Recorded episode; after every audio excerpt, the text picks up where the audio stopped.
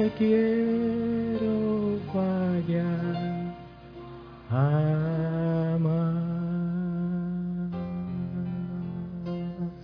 Amén. Con nosotros, nuestro pastor.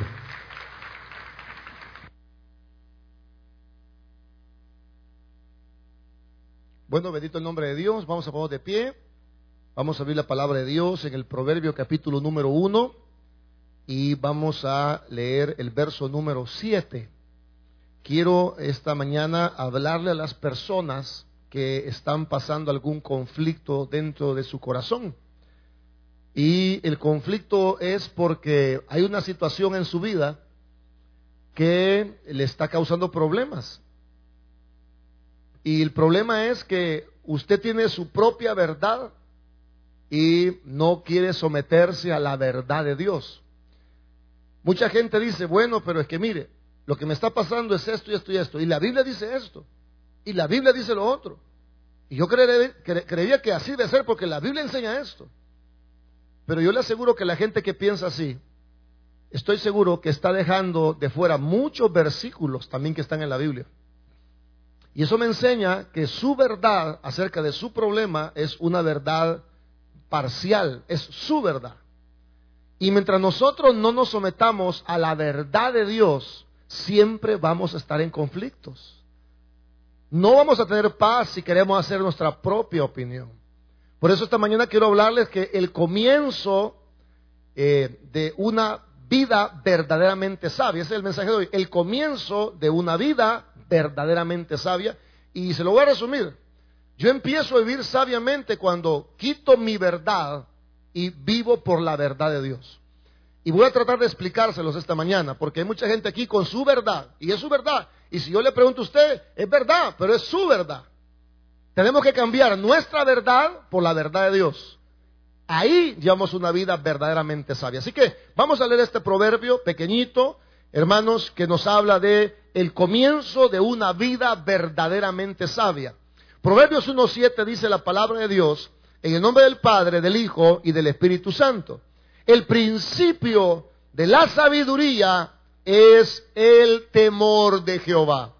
Los insensatos desprecian la sabiduría y la enseñanza. Señor, te damos gracias esta mañana porque sé que hay muchas personas llenas de conflictos internos, Señor, porque estamos defendiendo nuestra verdad, pero queremos que nos ayude, Señor, a dejar esa lucha interna y hacer lo que tu palabra nos enseña. Queremos de verdad empezar a vivir una vida verdaderamente sabia. En el nombre de Jesús te lo pedimos. Amén y amén. Podemos tomar asiento, hermanos y hermanas. Como le digo, quiero hablarles de el comienzo de una vida verdaderamente sabia. Yo podría resumir este mensaje en que una vida verdaderamente sabia es cuando yo dejo mi verdad y empiezo a obedecer la verdad de Dios. Y con esto quiero decir que si yo le pregunto a cada uno de ustedes sobre su problema, por ejemplo, eh, alguna madre tiene un problema con un hijo y yo le pregunto a la mamá, es, hermana, ¿qué le pasa con su hijo? Mire que mi hijo es aquí, mi hijo es allá, y la Biblia dice que tiene que honrarme, la Biblia dice que tiene que hacer tal cosa. Y yo por eso tengo conflicto con él, porque la Biblia a mí me dice que tiene que obedecerme, a mí la Biblia. Entonces, a veces nuestra verdad la mezclamos con la Biblia. Pero yo le aseguro que esa mamá que está hablando, que tiene un gran problema con su hijo, yo le aseguro que esa mamá está dejando por fuera muchos otros versículos de la palabra de Dios. Porque los papás somos buenos para quejarnos de los hijos, pero no decimos que nosotros provocamos la ira de nuestros hijos. Hello. Sí, porque nosotros estamos peleando lo que usted cree que es verdad. Y yo no lo voy a sacar de ese punto a usted, porque usted cree que su punto es verdadero, que usted tiene toda la razón. Lo que yo le voy a saber decir es que una vida verdaderamente sabia es cuando yo dejo a un lado mi verdad y empiezo a obedecer lo que dice la palabra del Señor. Ese es el punto principal de este mensaje. Tenemos que aprender a dejar de lado mi verdad, mi opinión. Es que yo creo, que opino, a mí me parece. Esto no es justo, esto no es correcto. Bueno, mientras usted siga con su verdad, abrazando su verdad y no queriendo soltar su verdad, no está llevando una vida sabia. Una vida sabia requiere que usted deje su verdad y empiece a tomar la verdad de la palabra del Señor. Pero por, cierto, su verdad y mi verdad es defectuosa. Porque los seres humanos somos defectuosos, ¿o no? Cualquier cosa que usted crea que está en lo correcto, cualquier cosa tiene defecto, porque esa es su opinión. No podemos dejarnos llevar por nuestra opinión. El principio de la verdadera vida sabia o el comienzo de una vida verdaderamente sabia es cuando yo empiezo a obedecer lo que dice la palabra de Dios. Así que quiero hablarles a estos hermanos que están en grandes conflictos y en grandes problemas porque están luchando, un gran problema. Hermano, una cosa, ese problema se va a acabar el día que usted decida hacer lo que la Biblia enseña. Y no lo que usted cree que es correcto. Porque yo le aseguro algo, usted está bien seguro que lo que está haciendo es correcto. Está segurísimo, hermano. Es que el pastor no entiende, es que él no sabe. Bueno, mientras siga pensando así, usted va a estar siempre en conflicto. Comenzamos a vivir vidas sabias cuando usted y yo dejamos de lado nuestra propia opinión. Por eso hay un versículo que dice, no te creas sabio. Yo sé que estoy peleando con opiniones. Cada cabeza es un mundo y cada persona cree que tiene la razón. Aquí todo el mundo tiene la razón. Lo curioso es que cada uno tiene su propia razón. Tenemos que aprender a tomar una sola razón y es la razón de la palabra de Dios. Quiero enseñarles esta mañana que cuando yo obedezco lo que la Biblia enseña, es cuando yo empiezo a vivir de verdad de una manera sabia. Así que yo le voy a pedir que usted deje de un lado su propia verdad, su propia opinión, y usted adopte como estilo de vida lo que dice la palabra de Dios. Amén. El principio de una vida verdaderamente sabia está en el verso 1, eh, capítulo 1, verso 7, que dice, el principio de la sabiduría es el temor de Jehová. Me llama la, atención esta palabra principio, porque la palabra principio significa lo fundamental. Eso significa la palabra principio. La palabra principio significa el comienzo.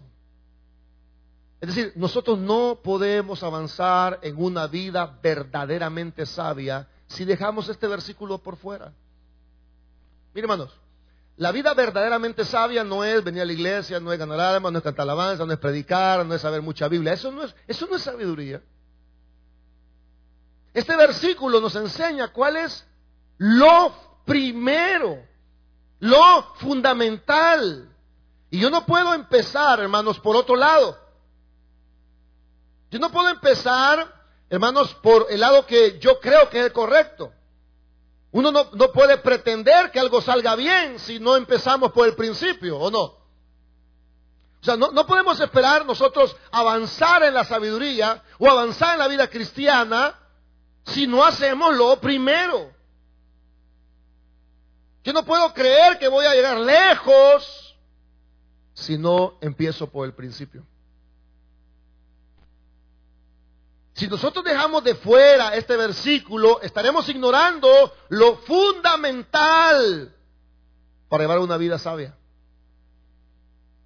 Por ejemplo, para ir a noveno yo tengo que ir primero a preparatoria, ¿verdad?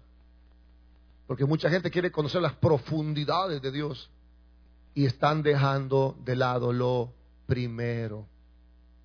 Amén.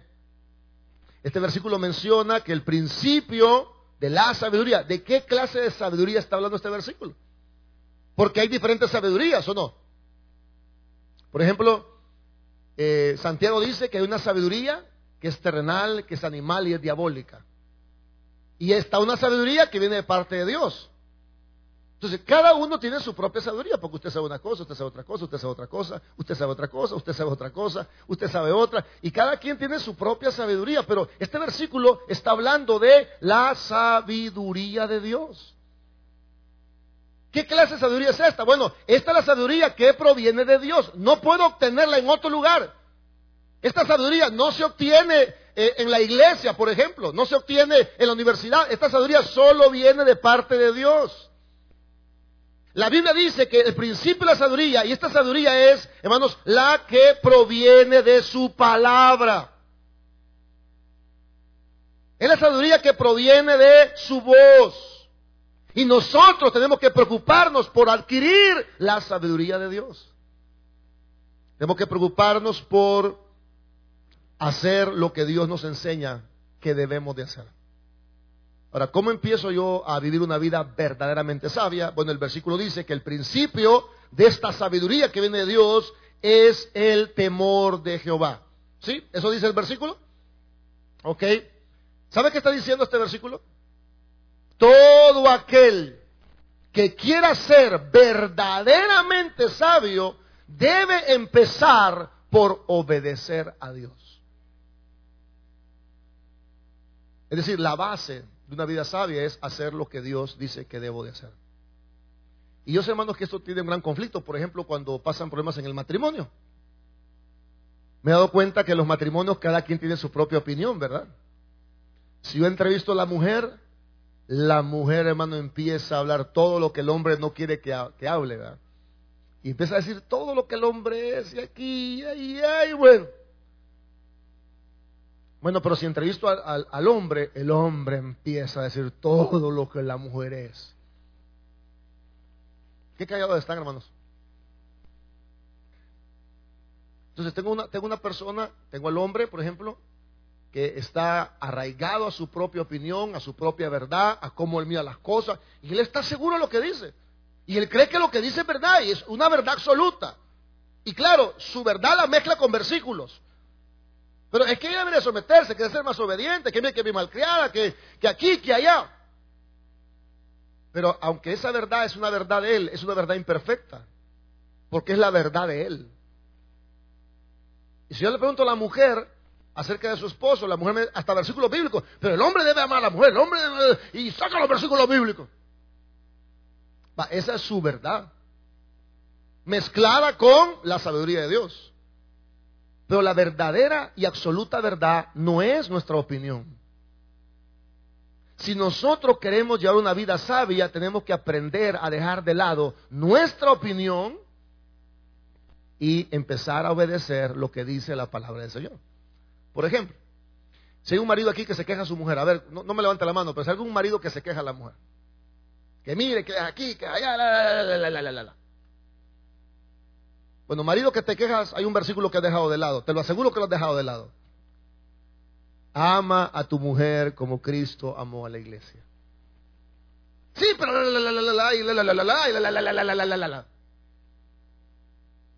Sí, pero has dejado ese versículo. Sí, pero mire, sí lo has dejado. Y ese es tu conflicto. Tu conflicto es que te estás apoyando en todo el resto de la Biblia y esa es tu verdad, pero estás dejando de lado la verdad de Dios. Y la verdad de Dios dice, ama a tu esposa como Cristo amó la iglesia. Ah, pero si usted viviera con ella, usted porque no la conoce. Ah, ese es un demonio con tacones. ¿Usted por qué no vive ahí? Porque no está viendo las cosas. Usted no ve cómo me trata. Bueno, ese conflicto se soluciona fácil.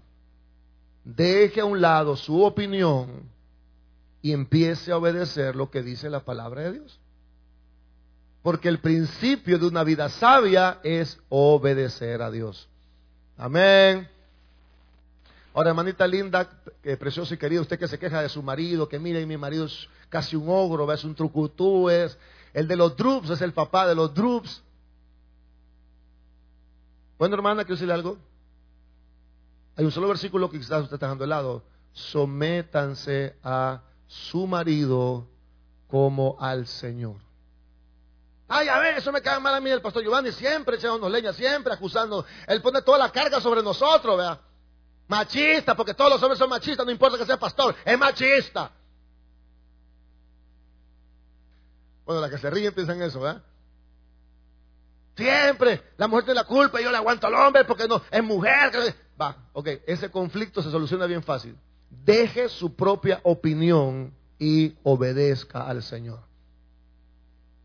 Porque el principio de una vida sabia es cuando yo dejo de lado lo que yo creo y empiezo a hacer lo que la Biblia enseña. Amén. esa es la base. Hermanos, no podemos ir más allá si seguimos en conflicto entre su opinión, son efectos especiales del mensaje.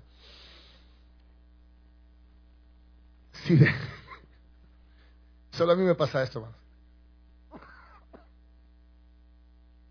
O sea, yo no puedo ir más allá. O sea, ¿cómo explicarles? No podemos pasar a primer grado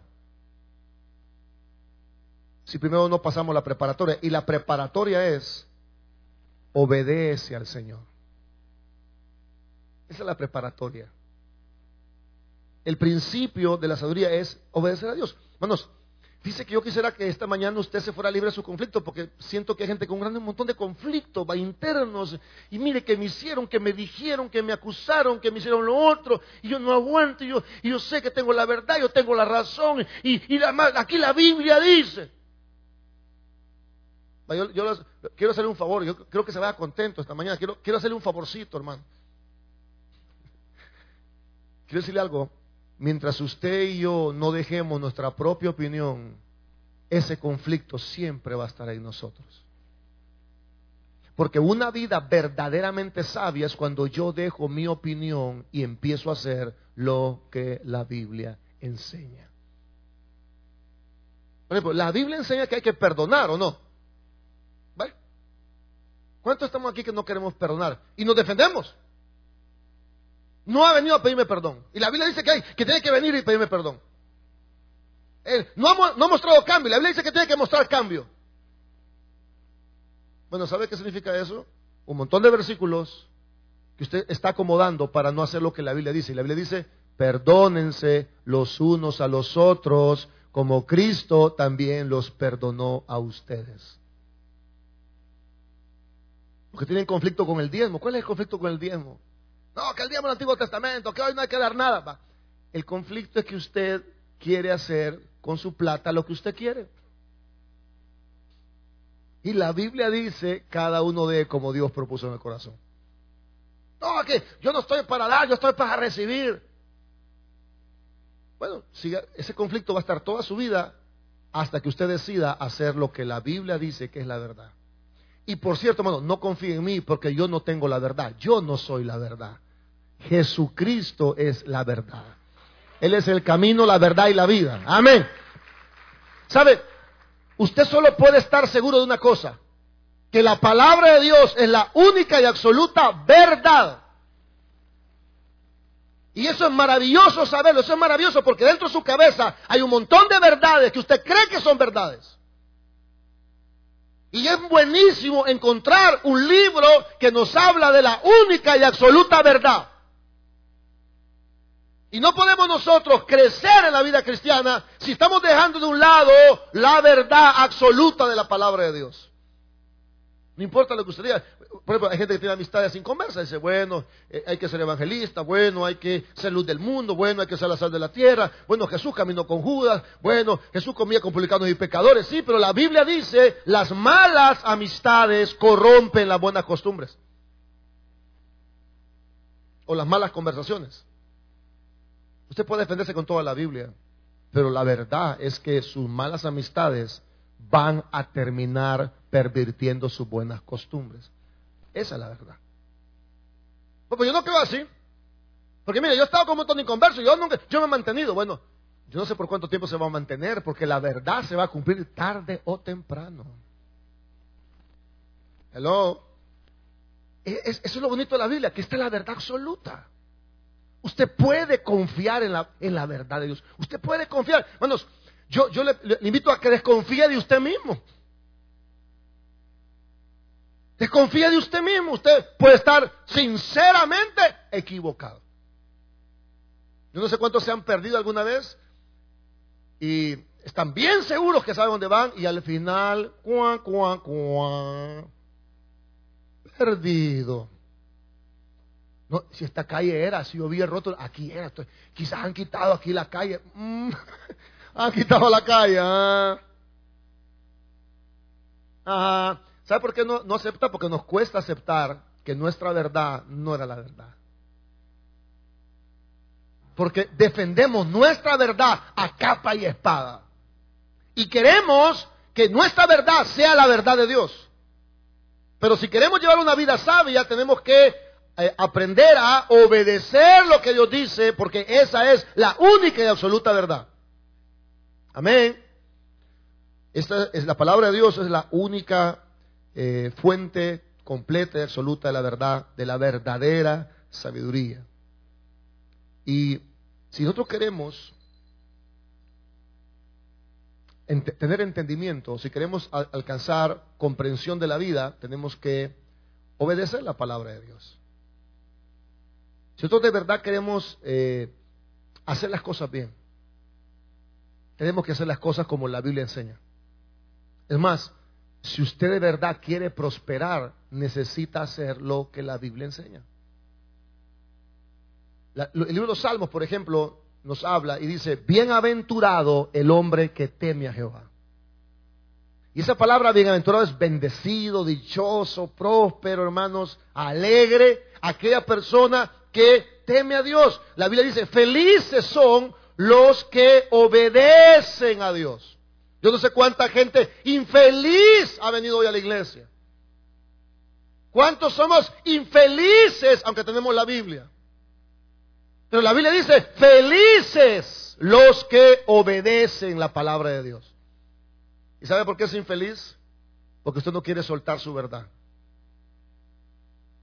Porque está aquí sentado en la iglesia y está, ante este mensaje, está defendiendo su verdad. Y nadie va a ser sabio a menos que decida cambiar su verdad y tomar la verdad de Dios. La Biblia dice, benditos los que temen al Señor. Es más, le voy a decir una cosa, como cristianos nuestro deber es temer a Dios. El libro de Eclesiastés dice, el fin de todo el discurso es este, teme a Dios y apártate del mal. ¿Sabe qué está diciendo?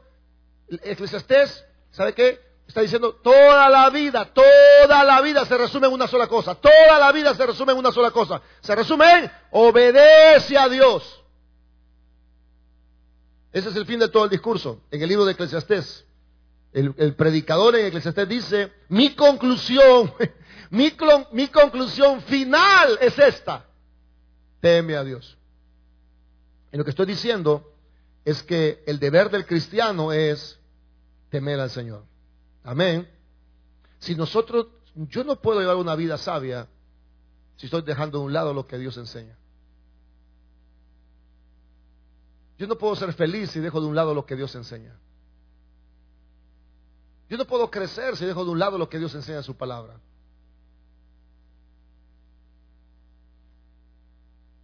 Debo comenzar por obedecer lo que la palabra Dios enseña. Quiero contarles que yo este versículo 7, para mí la parte más famosa es esta, ¿va? El principio, la sabiduría es el temor de Jehová. Esa es la parte más famosa. Y, y, yo la segunda parte del versículo ni le prestaba atención. Pero me doy cuenta que en la segunda parte del versículo hay una tremenda enseñanza. Si usted ve conmigo el verso 7, el verso 7 no termina diciendo que la sabiduría es el temor a Jehová. ¿Qué dice el verso 7 la segunda parte? Si es tan amable, ¿qué dice? Ah, ok, los insensatos, ¿qué hacen los insensatos? Desprecian el qué. Bueno, dice que esta segunda parte del versículo es tan buena como la primera. La Biblia dice, bueno, quiero decirles, dice Dios, que el primer paso para tener la sabiduría de Dios es que ustedes obedezcan a Dios. Dejen de creer en ustedes y crean en Dios, confíen en Dios. Pero hay una clase de personas que son los insensatos. Y creo yo que la palabra insensato, eh, como dijo el pastor Casco, El, el, culto pasado, él dijo, el insensato es el tonto. Suena duro eso, ¿va? Pero hay gente tonta. Y de verdad, hermanos, es una cosa, no lo digo por usted, lo digo por mí. Sí que somos tontos con E. ¿Sí? Hay gente tonta que está enamorada de su propia ignorancia. Hay gente así. Hay gente tonta que cree que su verdad es la única verdad. Y tenemos que cuidar de no ser esa gente tonta. Aquí en la palabra insensato significa aquella persona que no quiere seguir las enseñanzas de Dios. Esa es la palabra insensato. Aquella persona que no le importa seguir lo que la Biblia dice. Ellos a, a esta sabiduría la menosprecian. ¿Cuántos de nosotros estamos viviendo según nosotros y hemos dejado de un lado lo que dice la palabra de Dios? ¿Puede estar pasando eso?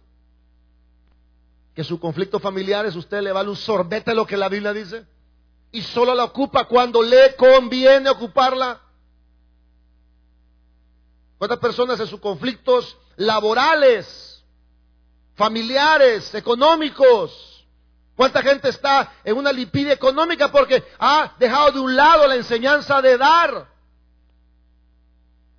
Porque la Biblia, la sabiduría de Dios, la verdad de Dios dice que dando es como recibimos. Y eso no lo dice el pastor Giovanni Amaya. Yo me voy a morir un día de esto. Bueno, faltan como 80 años, pero un día me voy a morir y la Biblia va a seguir diciendo que dando es como recibimos y sembrando es como cosechamos. Lo va a seguir diciendo.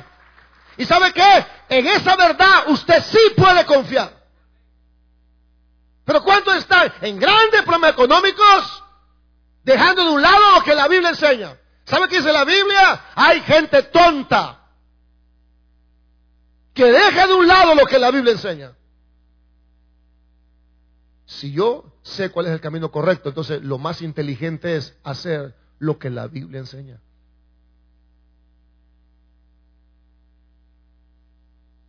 ¿Cuántos somos insensatos aquí sentados?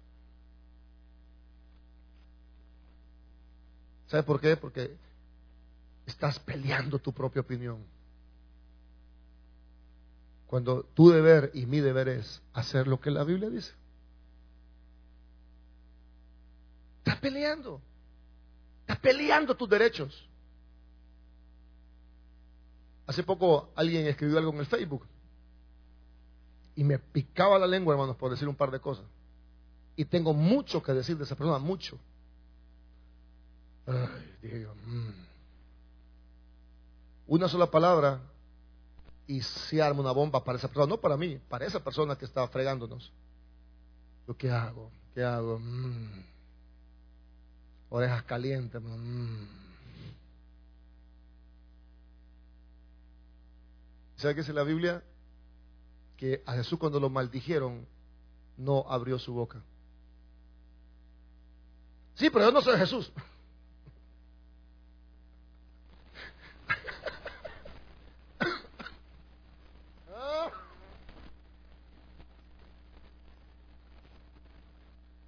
Resulta que hasta mi tos le da risa. Sí, pero la Biblia dice, respóndele al necio según su necedad. Ese es un versículo que apoya mi verdad. ¿Sabe qué hizo Jesús? No respondió palabra. ¿Sabe qué dice la Biblia? Orad por los que os maldicen. Sí, voy a orar, pero para que se muera. Bueno, ¿quiere una vida sabia? Entonces haga lo que la Biblia dice. Porque hay gente insensata. ¿Y quiénes son los insensatos? Son aquellas personas hermanos, que eh, están enamorados de su propia ignorancia. Y muchas veces eh, esto pasa con los jóvenes. Ellos creen que tienen la razón, ¿verdad? A ver, hay jóvenes, veo una jovencita, otra jovencita, aquí otro jovencito, otra jovencita. Vea que los jóvenes tienen ese los jóvenes, ¿sí o no? Va que ellos creen profunda y absolutamente que ellos tienen la razón. Y usted y yo que estamos viejos, ¿qué pensamos de eso? ¿Qué piensa usted cuando mira a su hija enamorada de un tipo que no vale la pena? ¿Qué piensa usted, señora, de las cuatro décadas? Mi niña, abre los ojos, oh, que este hombre de mi vida, que lo quiero, que lo amo, que lo adoro. No te metas en mi vida. Vos viviste la tuya, déjame vivir la mía. Yo sé que yo le, yo le pedí dirección a Dios y Dios me mostró la cara de este hombre.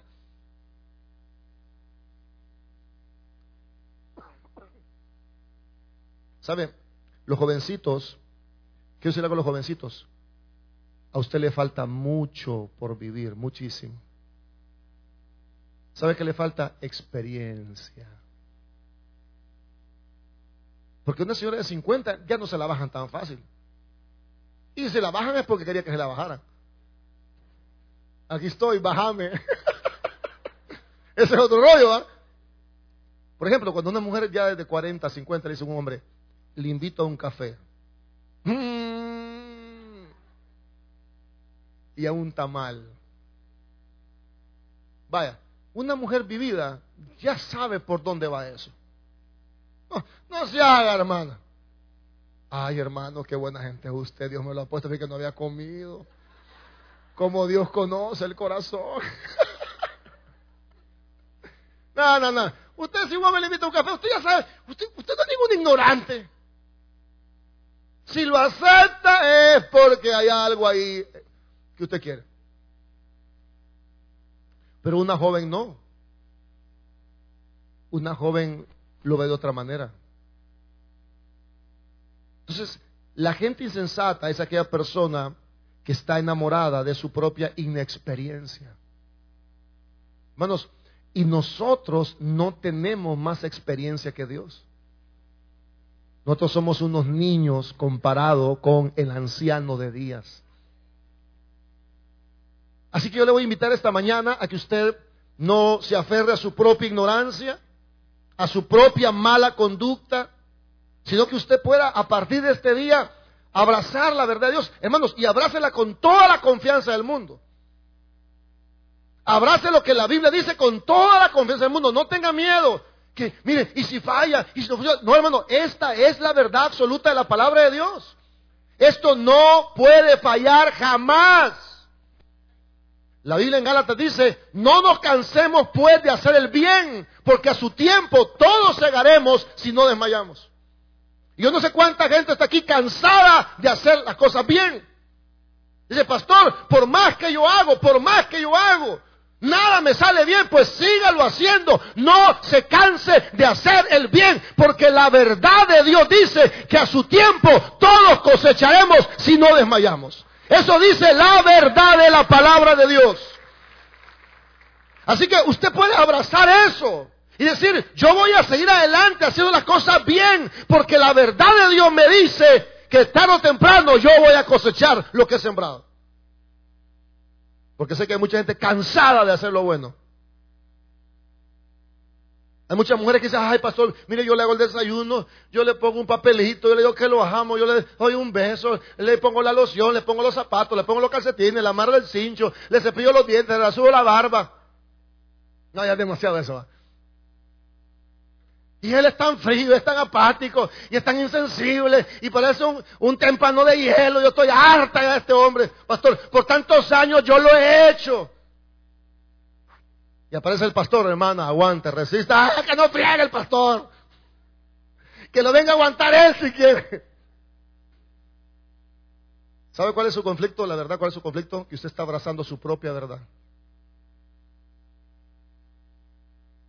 ¿Y sabe cómo le llama Dios a los que abrazan su propia verdad? Le llama insensatos. Se lo traduzco en salvadoreño, le llama tontos. Son unos tontos los que siguen peleando su propia verdad. ¿Quiere avanzar en la vida cristiana? Entonces abrace lo que la Biblia dice. Con toda confianza, con toda seguridad. Porque es, esta es la palabra de Dios. No tenga miedo. Ah, y, si me ve la cara de tonta. Y si me ve como que soy una bobita que le ha aguantado todo. Hermano, eso no importa cómo la vea él. Porque usted está siguiendo la verdad de Dios. Si usted quiere avanzar en la vida cristiana, tiene, que dejar de ser insensato. Tiene que buscar aprender más de la palabra de Dios. Mire, es doloroso. Yo lo veo y lo sé. Muchos de ustedes no están leyendo su Biblia, no la leen. Yo por eso leo el proverbio cuando empiezo el culto. Para asegurarme que por lo menos el domingo lean el proverbio, por lo menos. Y otros que ni Biblia traen, están peor, por no decirles peor. Abran su Biblia. Y el gran hermano, inteligente y, astral, con los brazos cruzados. ¿Sabe cómo se llama ese brazo cruzado? Tu propia opinión. ¿Sabe qué es eso? Insensatez. Debemos de estar sedientos y hambrientos por aprender más de la palabra de Dios. Cuando esté molesto, cuando esté en conflicto, cuando quiera tirar la toalla, cuando esté harto de lo que está pasando, váyase a la palabra de Dios. No se vaya a Facebook a ver qué pone la otra persona. Porque en Facebook está la sabiduría de este mundo.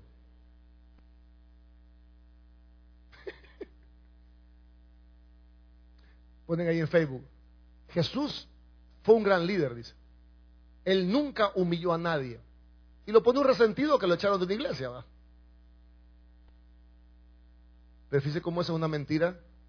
Porque Mateo 22 y 23 dice que Jesús le dijo a los fariseos, fariseos hipócritas, sepulcros blanqueados, generación de víboras. O sea, todo lo de Facebook muchas veces está yendo a la sobre del mundo. Cuando usted esté bravo, por no decir otra palabra, cuando esté guau guau, váyase a la palabra de Dios. Lea el proverbio. Y le aseguro algo, de todo lo que lea va a haber un versículo que le va a llamar la atención. En ese quédese y ese medite. Investigue sobre ese versículo. Y yo le aseguro que la paz de Dios va a venir a su corazón. Así que yo le invito esta mañana, hermano, con todo mi corazón, que deje de pelear ya. Deje de ser como un jovencito que desprecia la sabiduría. Deje a un lado su propia opinión y empiece a hacer lo que la Biblia enseña.